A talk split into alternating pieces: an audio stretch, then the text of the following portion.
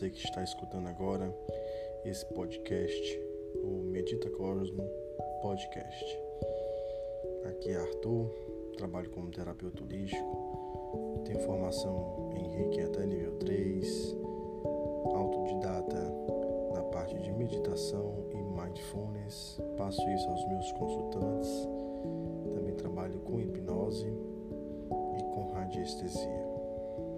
Hoje começa uma nova etapa e gostaria de compartilhar com vocês os estudos que venho tendo e nada mais justo do que começar com o livro dos Espíritos, independente da religião que, que se traga. Também vou fazer o livro do Evangelho de Buda, vou fazer estudo do Sadhguru, do Hatha Yoga do Hermógenes, entre outros mas gostaria de começar com o livro dos Espíritos do Allan Kardec, que é a base do Espiritismo, e trazer o capítulo 1, as causas primeiras.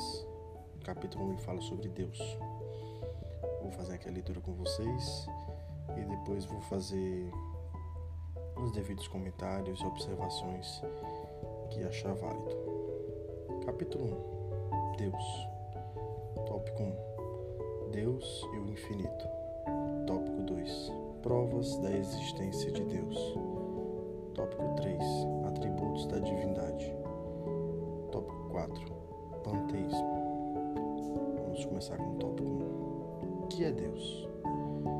Deus é a inteligência suprema, causa primeira de todas as coisas. E ele ainda explica aqui. As perguntas feitas aos espíritos estão em letras normais e as respostas em grifo logo em seguida. As notas de Allan Kardec constam em caracteres menores para melhor distinção do seu texto, salvo nas dissertações. Então Allan Kardec pergunta aos espíritos: "O que é Deus?" E os espíritos respondem: Deus é a inteligência suprema, causa primeira de todas as coisas continua indagando. Que se deve entender por infinito? E os espíritos respondem: O que não tem começo e nem fim, ou desconhecido. Tudo que é desconhecido é infinito. E a terceira pergunta: Poder-se-á dizer que Deus é infinito? E a resposta é: definição incompleta pobreza da linguagem dos homens, que é insuficiente para definir as coisas que estão acima de sua inteligência. E aqui ele faz um complemento. Deus é infinito em suas perfeições, mas o infinito é uma abstração.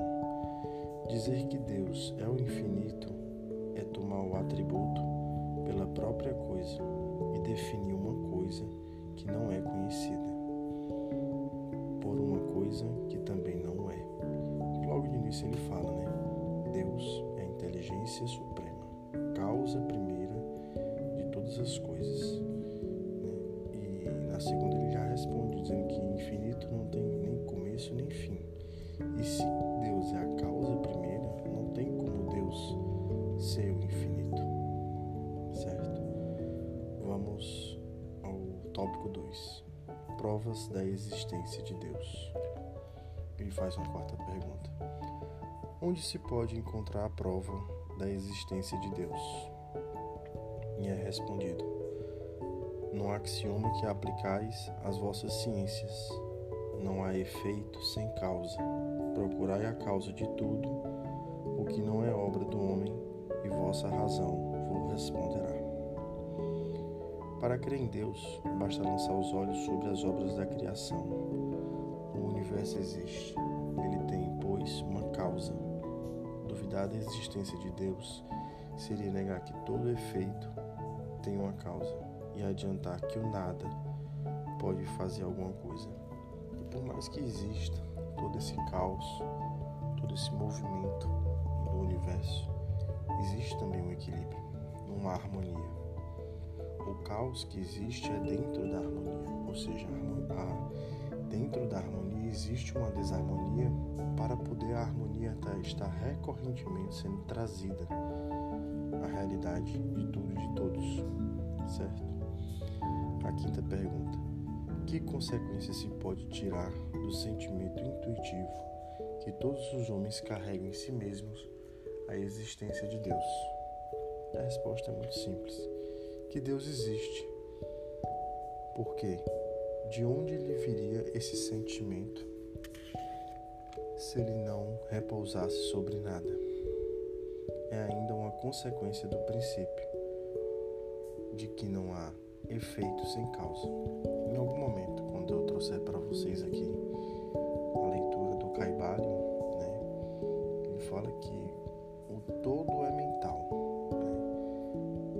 pensar agora nesse exato momento.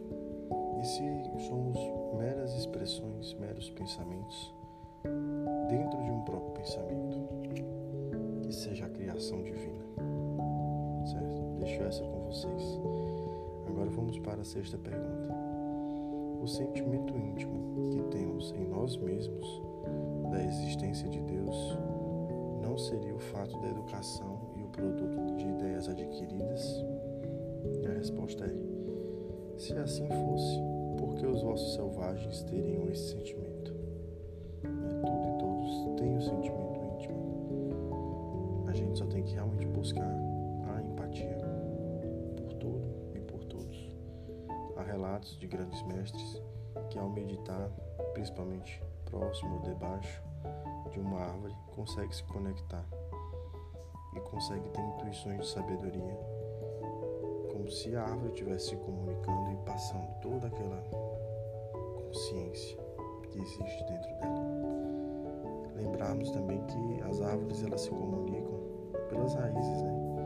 Então, olha que sabedoria que existe na própria natureza como não falar que essa sabedoria dentro de cada, cada ser, mineral, vegetal, animal, não existe um sentimento. E aqui ele complementa, certo? Se o sentimento da existência de um ser supremo não fosse senão produto de um ensinamento, ele não seria universal e não existiria como as noções de ciência, senão naqueles que teriam podido receber esse ensinamento continua com as perguntas.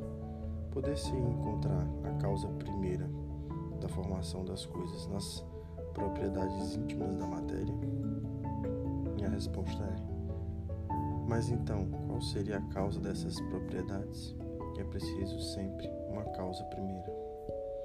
Atribuir a formação primeira das coisas às propriedades íntimas da matéria seria tomar o efeito pela causa, porque essas propriedades são elas mesmas um efeito que deve ter uma causa. Antes de existir a matéria, existia algo antes. Explicar isso, que a matéria não é o princípio, mas já é um efeito do próprio princípio. A questão 8. Que pensar da opinião que atribui a formação primeira a uma, combinação fortuita da matéria, isto é, ao acaso? pensar que tudo, né, como eu falei no, na questão 4 e 5, né, existe um caos esse caos faz parte do equilíbrio. Né? Imagina se fosse tudo realmente tudo equilibrado, bonitinho, certo? Qual seria o ensinamento, qual seria o aprendizagem? Qual seria a aprendizagem, qual seria a evolução que tudo tem a passar? E desde o início há uma evolução consciencial, existencial, de sociedade. Então, a pergunta que ele faz aqui o acaso não é a origem de tudo, não é a formação primeiro, né? E a resposta é outro absurdo. Que homem de bom senso pode olhar o acaso como um ser inteligente? Aliás, o que é o acaso? Nada. Porque nada está por acaso, né? como bem mencionei. E à medida que você vai estudando não só o livro dos Espíritos, mas o próprio Evangelho de Buda, dentre outros livros, o Universo Autoconsciente do Arnold Goswami ensinamentos também, como do Napoleão Rio, do Neville Goddard, você vai ver que todos eles têm um teor de mesmo conteúdo, que é tá tudo certo da forma como está acontecendo. Você tem que trabalhar a perspectiva, né, e tentar aceitar e ressignificar pensamentos e sentimentos. É a única coisa que temos realmente um certo controle pensamentos e sentimentos, trazendo esse equilíbrio aos pensamentos e sentimentos, trazemos equilíbrio à nossa consciência. Trazendo equilíbrio à nossa consciência, trazemos equilíbrio à nossa existência. E aqui ele complementa. A harmonia que regula as atividades do universo revela combinações e fins determinados, e por isso mesmo revela a força inteligente. Atribuir a formação primeira ao acaso seria um contrassenso, porque o acaso é cego e não pode produzir os efeitos da inteligência. Um acaso inteligente não seria mais o acaso. Né? O acaso ele é uma desordem. Então, como é que existe uma ordem? Se uma ordem é uma significância de inteligência, de algo que foi premeditado, né? Onde se vê na causa primeira uma inteligência suprema e superior a todas as inteligências? E a resposta é: tendes um provérbio que diz isto: pela obra se reconhece o artifício. Pois bem, olhai a obra e procurai o artifício. É o orgulho que engendra a incredulidade. O homem orgulhoso não vê nada acima dele, e é por isso que ele se chama de espírito forte. Pobre ser que um sopro de Deus pode abater. Julga-se o poder de uma inteligência pelas suas obras. Nenhum ser humano, não podendo criar o que produz a natureza, a causa primeira, pois é uma inteligência superior à humanidade. Quaisquer que sejam os, pro, os prodígios realizados pela inteligência humana, essa inteligência tem, ela mesma, uma causa. Quanto mais o que ela realiza é grande, mas a causa primeira deve ser grande. Esta inteligência é a causa primeira de todas as coisas, qualquer que seja o nome sob o qual o homem se designe. Agora vamos para a parte 3. Atributos da divindade. O homem pode compreender a natureza íntima de Deus? Não. É um sentido que lhe falta. E agora a décima primeira pergunta. Um dia será dado ao homem compreender o mistério da divindade? A resposta é: quando seu espírito não estiver mais obscurecido pela matéria e pela sua perfeição, estiver próximo dele, então ele o verá e o compreenderá. A inferioridade das faculdades do homem não lhe permite compreender a natureza íntima de Deus. Na infância da humanidade, o homem o confunde frequentemente com a criatura, da qual lhe atribui as imperfeições. Mas, para a medida que o senso moral se desenvolve nele, seu pensamento penetra o melhor, o fundo das coisas, e dele faz uma ideia mais justa e mais conforme a sã razão, embora sempre incompleta. Décima segunda pergunta. Se não podemos compreender a natureza íntima de Deus, Podemos ter ideia de algumas de suas perfeições? Sim, de algumas. O homem que compreende melhor à medida que se eleva acima da matéria, ele as antevê pelo pensamento. Né? Que é como eu falei, esses outros mestres, né? tanto da atualidade como de antigamente, fala que o pensamento é uma força criadora, né? mas nada adianta sem o sentimento, tem que ter uma, uma combinação, uma, uma sincronicidade entre pensamento e sentimento mas é pelo pensamento que ele vai antever né, e vai compreender é, uma parte da natureza íntima de Deus, porque é um eterno aprendizado. Né? Quando dizemos que Deus é eterno, infinito, imutável, imaterial, único, todo-poderoso, soberanamente justo e bom, não temos uma ideia completa dos seus atributos? E a resposta é muito boa. Do vosso ponto de vista, sim, porque credes tu abraçar. Mas sabei que há coisas acima da inteligência do homem, mais inteligente, e para as quais vossa linguagem limitada, as vossas ideias e as vossas sensações não têm expressão adequada. A razão vos diz, com efeito, que Deus deve ter perfeições no supremo grau, porque se o tivesse uma só de menos, ou não fosse de um grau infinito, ele não seria superior a tudo, e por conseguinte, não seria Deus. Por estar acima de todas as coisas, Deus não deve suportar nenhuma vicissitude e não ter nenhuma das imperfeições que a imaginação pode conceber. Deus é eterno. Se ele tivesse tido um começo, teria saído do nada, ou teria sido criado, ele mesmo, por um ser anterior. É assim que, de degrau em degrau, remontamos ao infinito e à eternidade. É imutável. Se estivesse sujeito às mudanças, as leis que regem o universo não teriam nenhuma estabilidade. É imaterial, quer dizer, sua natureza difere de tudo que chamamos matéria. De outro modo, ele não seria imutável, porque estaria sujeito às transformações da matéria. É único. Se houvesse vários deuses, não haveria unidade de, vi de vistas, nem unidade de poder no ornamento do universo. É todo poderoso, porque é único. Se não tivesse o soberano poder, haveria alguma coisa mais poderosa ou tão poderosa quanto ele.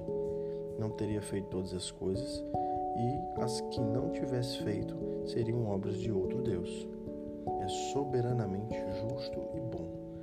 A sabedoria providencial das leis divinas se revela nas menores coisas, como nas maiores, e essa sabedoria não permite duvidar da sua justiça nem da sua bondade.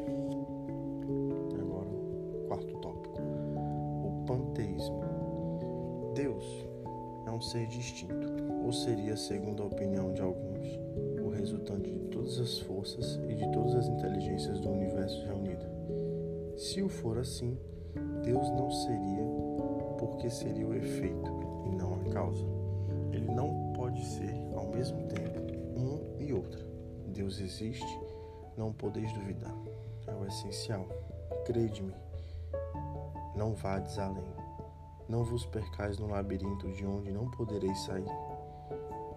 Isso não vos tornaria melhores, mas talvez um pouco mais orgulhosos, porque acreditareis saber o que na realidade nada saberíeis. Deixai, pois, de lado todos esses sistemas tendes muitas coisas que vos tocam mais diretamente, a começar por vós mesmos. Estudai as vossas próprias imperfeições, a fim de vos desembaraçar delas. Isto vos será mais útil do que querer penetrar o que é impenetrável. A décima quinta pergunta. Que pensar da opinião segundo a qual todos os corpos da natureza, todos os seres dos todos os globos do universo seriam parte da divindade e constituir pelo seu conjunto a própria divindade, ou, ou seja, a doutrina panteísta. O homem, não podendo se fazer Deus, que ao menos ser uma parte dele. Essa é a resposta. Aqueles que professam esta doutrina pretendem nela encontrar a demonstração de alguns atributos de Deus os mundos sendo infinitos. Deus é, por isso mesmo, infinito. O vazio ou nada não estando em nenhuma parte. Deus está por toda parte. Deus estando por toda parte, uma vez que tudo é parte integrante de Deus, ele dá a todos os fenômenos da natureza uma razão de ser inteligente que se pode opor a esse raciocínio. E a resposta é a razão refletir maduramente e não vos será difícil reconhecer o absurdo. Né? Que não, não temos como estar, essa questão de assim, um pensamento dentro de um pensamento. Né? É meramente tudo isso já é Deus. Certo? Tudo isso que já estamos vivendo, a própria realidade, cada ser, cada situação, né? o ar,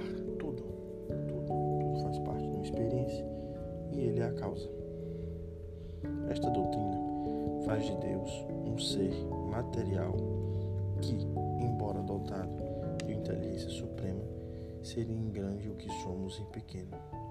Ora, a matéria se transformando sem cessar, se o fosse assim, Deus não teria nenhuma estabilidade e estaria sujeito a todas as vicissitudes, a todas as necessidades, mesmo da humanidade.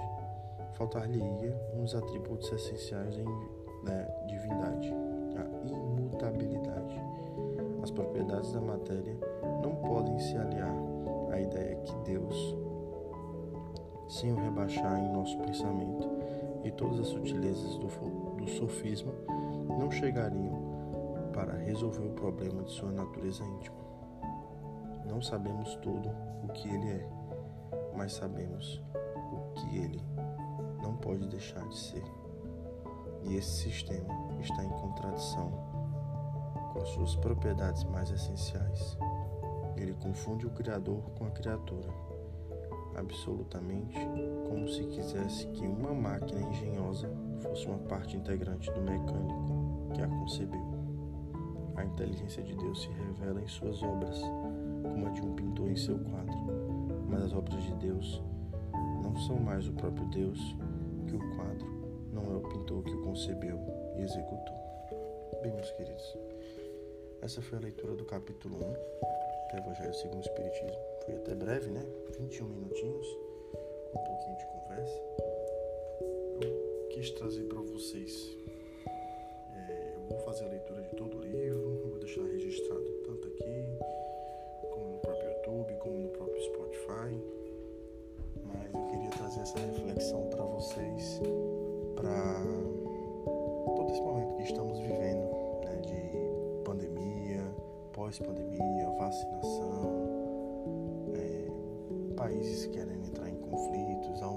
segregada é, entre político, entre é, problemas socioeconômicos. Que tudo isso é Deus, tudo isso é uma experiência para trazer nossa elevação, evolução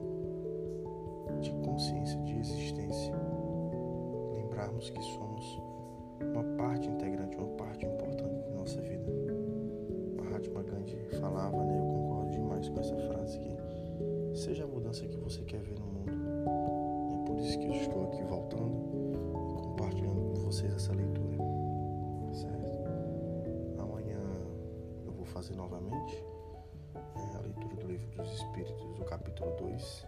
Pretendo pela manhã também compartilhar com vocês a leitura do Evangelho é, de Buda, é, outro conhecimento, mas que vai trazer para vocês uma perspectiva de quanta infinitude existe dentro de você. Como eu falei,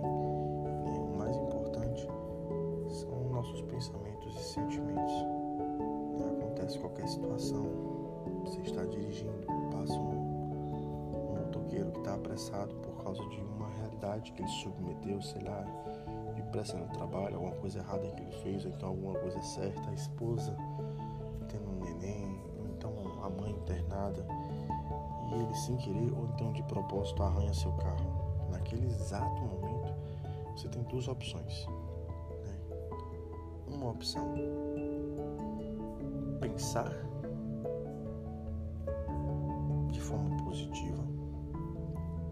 Opção 2. Pensar de forma negativa. Ai, Arthur, mas ele arranhou meu carro. Não quero saber o que ele está passando. Automaticamente você já se entregou ao pensamento negativo já está tendo sentimentos negativos.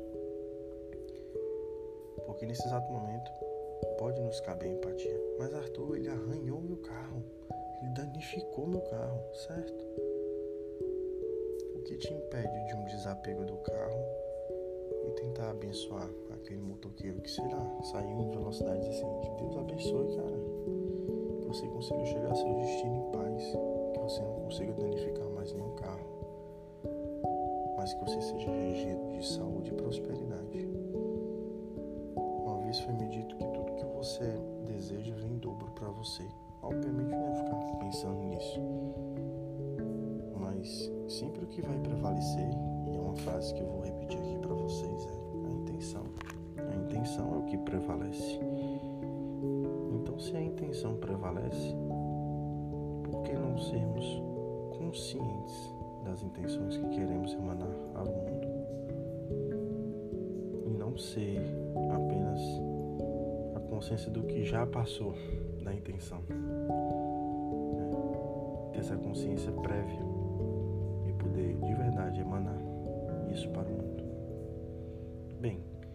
é trazendo esses conhecimentos e mais outros, né, principalmente na parte de meditações e respirações, exercícios que eu passo para os meus consultantes, gosto de trazer uma atenção plena mediante as situações que estão passando na vida. E esse é um dos atendimentos que eu faço. Agradeço demais a sua atenção